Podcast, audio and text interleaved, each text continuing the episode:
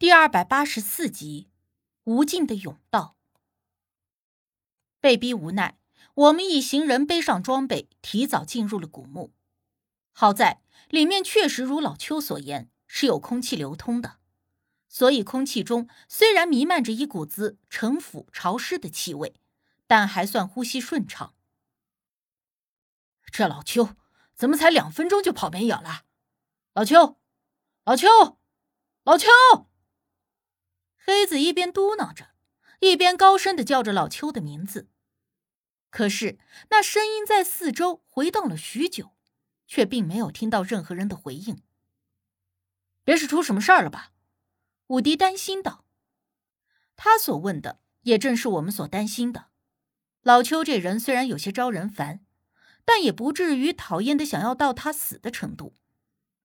况且一旦真的在这里出了什么人命，我们这些同行的人，怕是回去之后也要被各种问询调查，很是麻烦。刘队长说：“老邱的脚程慢，如果我们快走几步，或许能够追上他。”而武迪在一旁哼哼了一句：“他是平时赶路干活的时候慢腾腾的，一旦有了他感兴趣的东西，那速度比刘翔还快。”虽然是这么说，但我们还是加快了脚步。同时，边走边用手电观察着四周，发现我们进入的应该是狭长的甬道，宽度差不多两三米，长度暂时还没有看到前方的边际。两侧都是灰色的石头，打磨的并不是很平整，凹凸不平的。老邱，黑子又高声叫了一声，同样还是回音回荡许久。但却没有听到老邱的回应。不应该呀，他比咱们早进来，不过不到两分钟的样子，怎么就走得这么快？而且就算咱们追不上他，可是这么大回音，他应该肯定能听到，怎么不回应呢？武迪奇怪的问。他那人一旦做什么事情入了神，旁人说话他是听不到的，或许是因为太兴奋。所以没顾得上回应我们。黑子还在给他开解，我们也就没再说话，继续往前走。可是走了好一会儿，还是没有发现老邱。而且更奇怪的是，我们走了这么久，竟然还没有看到这甬道的尽头。前方依旧是一片深不见底的黑暗。按理说，就算这墓葬十分的庞大，可是一条甬道而已。也没有必要修得这么长啊，这也太不对劲了。甬道四周的石壁与地面看起来又差不多，前方又是一片深不见底的黑暗，所以让我有一种一直以来我们都在原地踏步的错觉。咱们走了有十五分钟了。刘队长看了一下手表，皱眉说：“这时，无忌停下脚步，他看着两侧的石壁。”忽然也皱了眉头。我们在绕圈子。原来无忌早就发现有些不对劲了。他虽然不是专业做这行的，可是也懂一些风水墓葬的常识，所以这正常的一条甬道应该有多长，他比我们这些人都要清楚的多。当他意识到不对劲的时候，就开始留意两侧的石壁，因为这里的地面是一片灰色。完全没有任何标记，但是墙壁虽然也是灰色的，可是凹凸不平，也就使得每一段墙壁都形成了不同的形状。所以无忌暗暗的记下了沿路石壁的情况，发现我们又路过了一次之前走过的位置，这才发现我们在绕圈子的事。这不可能啊，咱们一直在走直线的，怎么会绕圈子？武迪问道。或许这甬道看似是直线，可是有时候我们的眼睛也会骗我们，因为如果偏差小到一定程度的话，肉眼是无法察觉到的。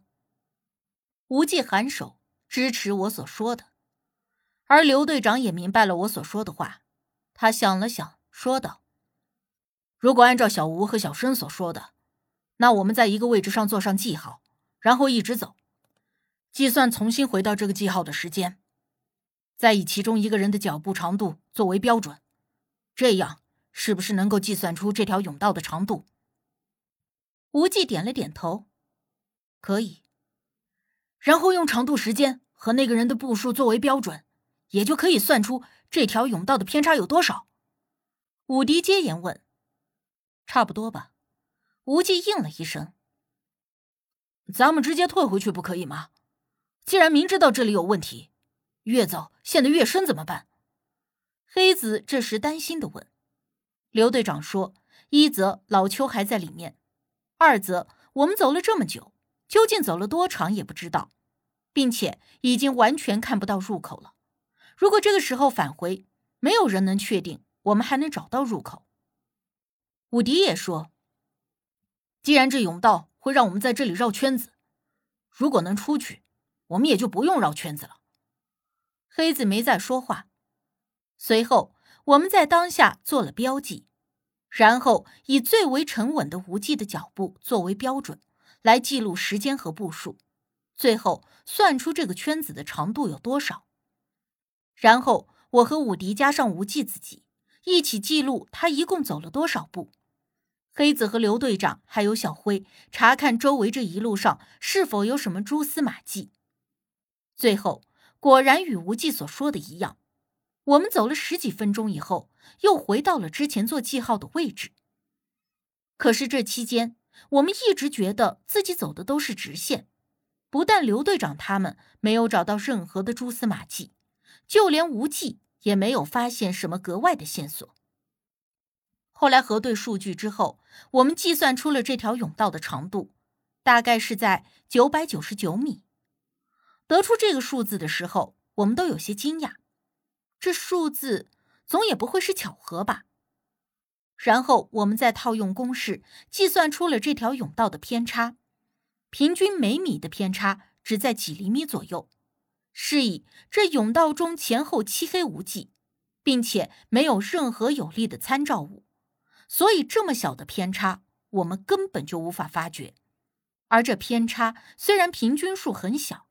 可是会越走越偏，最后就成了一直在绕圈。小吴，地图上的晴雯有没有说过这里面会是这种情况？刘队长问道。无忌摇头，说是晴雯秘书并不是十分的全面，只记录着这地方的位置和开启的方式而已。至于这内部的布局，并不曾详细记载。好吧，可是咱们现在怎么办呢？刘队长有点愁闷的样子。无忌说：“这其实也不难，跟鬼打墙是一个道理，只要用对了方法，很容易就能走出去。”我也突然想到之前遇到鬼打墙时用的方法，而且之前看过《荒野求生》的一个节目，其中也有过一段，说是如果在密林中迷失了方向，并且不确定自己是在绕圈子还是走的直线。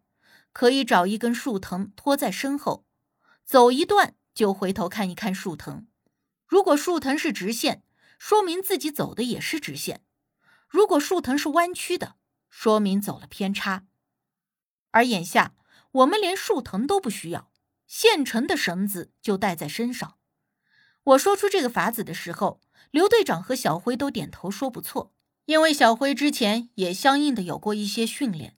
跟我所说的方法差不多，所以我们把身上带着的绳子都接在了一起。虽然不够九百多米，但是也能够有两三百米的样子，也足够给我们做参照物了。小辉和刘队长拿着绳子走在前头，我和无忌在随后观察绳子的弯曲度。他们走了没多久，也一直看着像是在走直线，可是绳子。确实已经开始微微的弯了，于是刘队长朝着相反的另一边走去，试图让绳子回归直线。而且说来也怪，原本绳子朝着左边弯曲，发现后，刘队长刻意的靠右边走。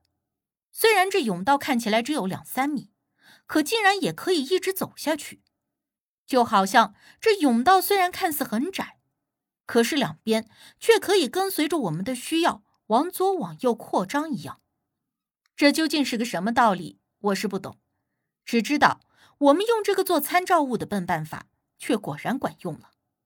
这一次走了不到十分钟，就看到了前方甬道的尽头。用手电照过去看，看起来像是一个石室。而走到近前，我们才发现，这确实是一个石室，并不是很大，十分空荡的，什么都没有。石室的前方是一小段的甬道，然后连接着另一间石室。